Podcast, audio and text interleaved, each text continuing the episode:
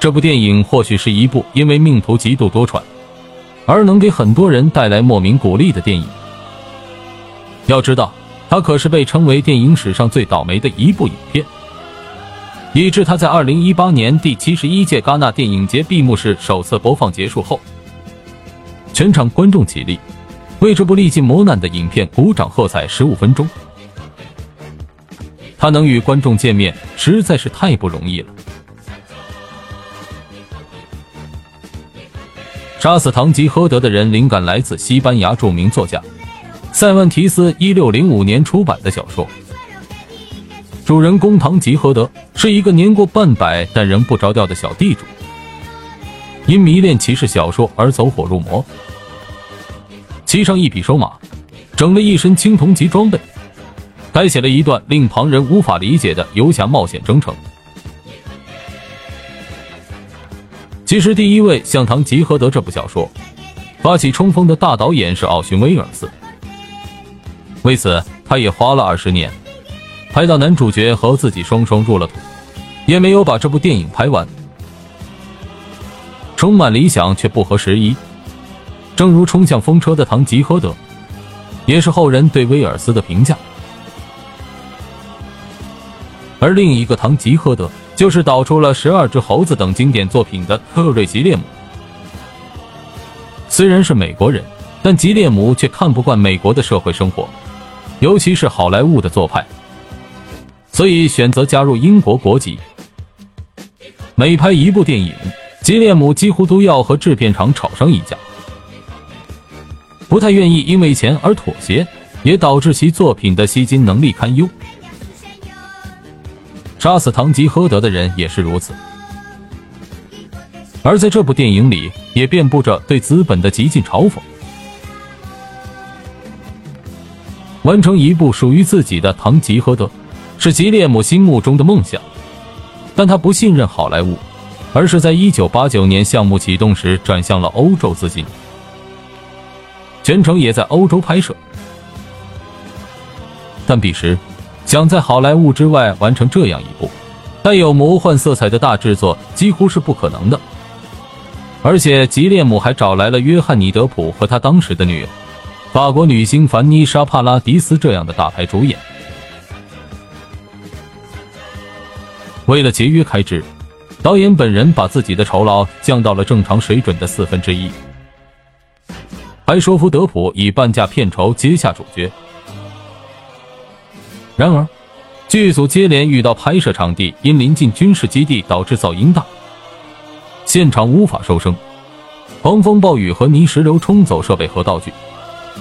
不仅泡汤，环境变化导致素材作废，以及唐吉诃德的最初演员旧伤复发、保险毁约等等一系列问题，最终第一次拍摄就此告终，而这一停就是十年。这期间，吉列姆不仅导演了三部新电影，还拿出了一部记录这次灾难般拍摄过程的《救命啊，唐吉诃德》。因为吉列姆经常与投资人发生纠纷，所以他习惯将工作过程拍下，以便留下证据。也正是因为这部纪录片大获好评，让胎死腹中的杀死唐吉诃德的人有望重新启动。为了寻求新的机会和投资，让电影重启顺利，据说吉列姆甚至跑去别的拍摄现场，对着排队进场的观众举牌募捐。然而，重新选好主演后，该项目还是因为财务上的小问题，又拖了数年。直到二零一五年七月左右，电影界的新贵亚马逊宣布投资。资金问题终于解决，吉列姆重写了剧本，之前设想的穿越剧情全部删掉，故事完全变成了现代戏。主人公是一位已经没有什么灵感和热情的广告导演，他来西班牙拍摄一部以堂吉诃德为主题的广告片，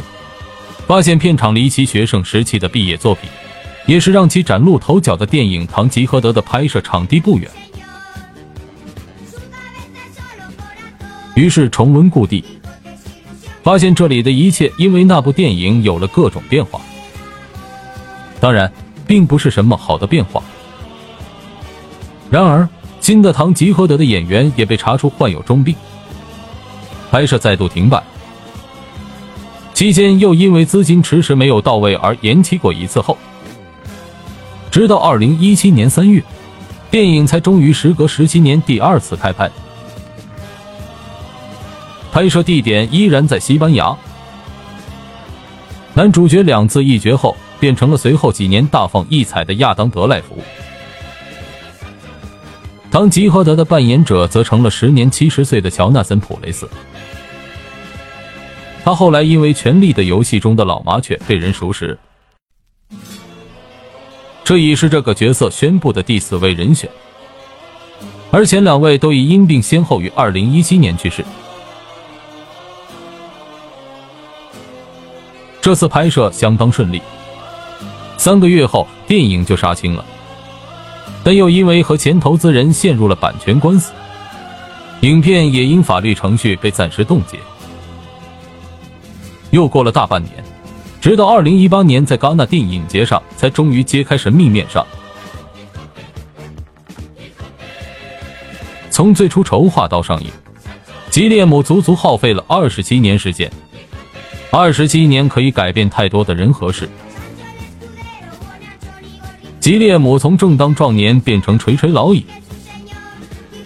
当年的情侣档德普和帕拉迪斯也早已劳燕分飞。如今的男女主演，二十七年前则还是小朋友。虽然从结果上看，《杀死堂吉诃德》这部电影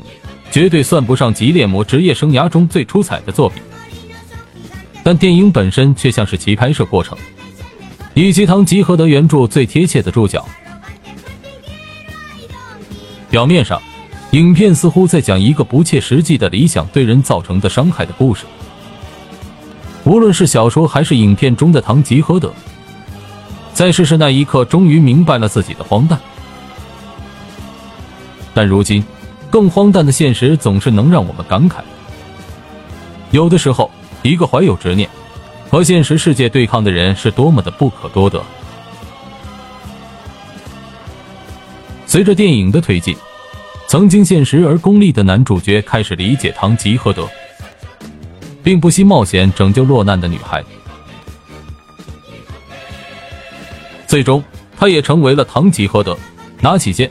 与幻想中的风车巨人战斗。